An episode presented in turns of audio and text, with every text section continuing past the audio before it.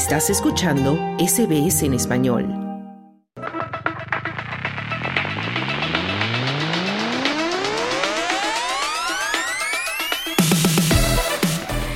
Y ya llegamos al tiempo de los deportes y está con nosotros en la línea nuestro compañero Juan Moya. Hola Juan, ¿cómo estás? Buenas tardes, muy bien. Muy buenas tardes. Vamos a empezar a hablar de fútbol porque este fin de semana ha habido mucho fútbol en muchas partes. Vamos a empezar en Australia con la A-League masculina y femenina, los resultados de los partidos del fin de semana. Claro que sí, ayer domingo en una guerra de goles, Melbourne City empató 3 a 3 con Central Coast y Central Coast Marine, que es el actual campeón de la liga, eh, el goleador del equipo fue Ángel Torres, colombiano que convirtió los tres goles del partido. Eh, una tripleta, se llevó el balón para la casa, primera tripleta que completa acá en Australia. Y se cierra la fecha, hoy la, octava fecha, donde el MacArthur se enfrenta a Wellington a las 19 horas. Recordemos que MacArthur viene de, llegando desde jugar en, em, a mitad de semana en Filipinas, clasificando en la Copa de Asia. Eh, en estos momentos, eh, Víctor es el puntero del campeonato, esperando qué es lo que, qué es lo que ocurrió esta noche con MacArthur. Eh, en, Damas, en Brisbane Roar empató 1 a 1 con Western Sydney y Per Glory eh, no pudo derrotar a Sydney, empataron 0 a 0, por lo tanto Per, eh, Glory y, Melbourne City son punteros del fútbol femenino con 17 puntos. Bueno, nos vamos ahora a la Liga Española, que también ha habido allí partidos.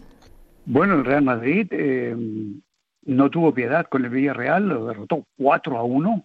La Real Sociedad empató 0 a 0 con el Betis y el eh, Girona juega mañana eh, en Australia, el lunes en España frente al Alavés. Si el Girona gana, eh, recupera el liderato de la, de la liga, tiene 41 puntos, en este momento el Real Madrid tiene 42. Y de ahí bajamos a México, donde en estos momentos se está jugando la final de la apertura. Hasta el momento, América y Tigre están empatando 0 a 0 en el segundo partido. El primer partido terminó 1 a 1, pero tiene que salir un ganador. En El Salvador ya tenemos los finalistas de la apertura del fútbol salvadoreño. Jocoro derrotó 3 a 1 a Dragón y Águila 2 a 1 a Alianza. Por lo tanto, Cocori y Águila jugarán la final de la apertura del fútbol salvadoreño. Y en Argentina, ayer en un partido muy entretenido, en Santiago del Estero, Rosario Central derrotó 1 a 0 a Platense con gol de Maximiliano Lovera a los 40 minutos y con esto se proclamó campeón de la Copa de la Liga de Argentina. Muy bien.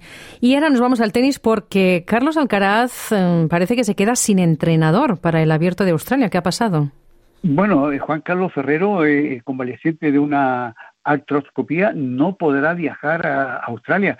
Se tiene que recuperar, por lo tanto, Carlos Alcaraz no tendrá a su entrenador. Indudablemente que ya tiene todo organizado. Vendrá Samuel López a hacerse cargo de su entrenamiento y guiarlo en el abierto de Australia.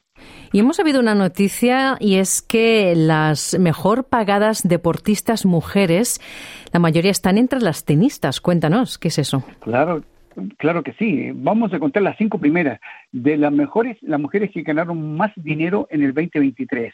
Coco Gauff está en el número uno con los premios de los de los torneos más la publicidad 22.7 millones de dólares. La sigue Iga Sviatek con 21.9 millones de dólares. La que no es eh, tenista es Eileen Gu, esquiadora acrobática campeona del mundo en, las Olimpiadas em, de Pekín.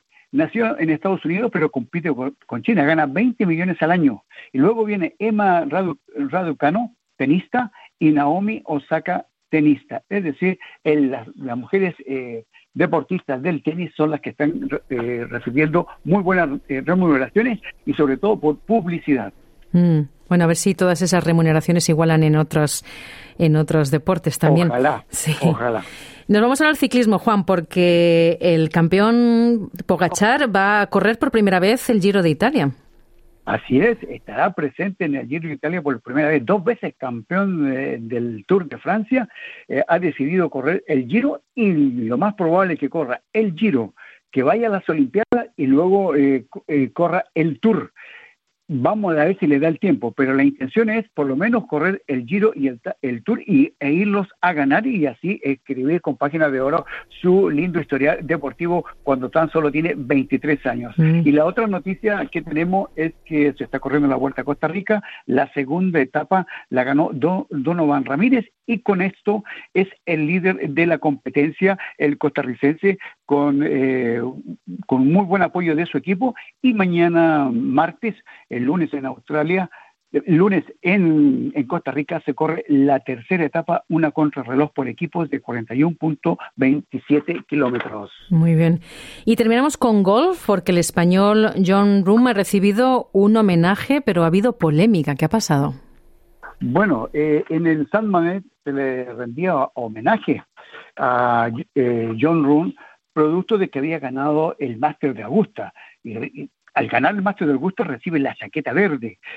Pero en la PGA, la, Asociación de, eh, Golfistas Profesionales, le prohibió que usara la chaqueta verde en el homenaje. Tuvo que usar una chaqueta de eh, alternativa frente a su público que lo ovacionó y luego que el Atlético derrotó al Atlético Madrid en el partido por 2 a 0, fue todo redondo. Pero no pudo lucir la, la chaqueta verde. ¿Producto de qué? Porque hace unos meses firmó por el LIV, el campeonato del circuito de Arabia Saudita, que es la competencia de la Asociación de, tenis, de Golfistas Profesionales, y en ese caso aparentemente hubo una sanción. Eh, y no le permitieron lucir la chaqueta. Pero el acto fue fabuloso y recibió la ovación de su público. Bueno, pues muchísimas gracias, Juan, por toda la información deportiva.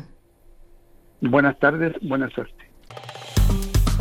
Dale un like, comparte, comenta. Sigue SBS Spanish en Facebook.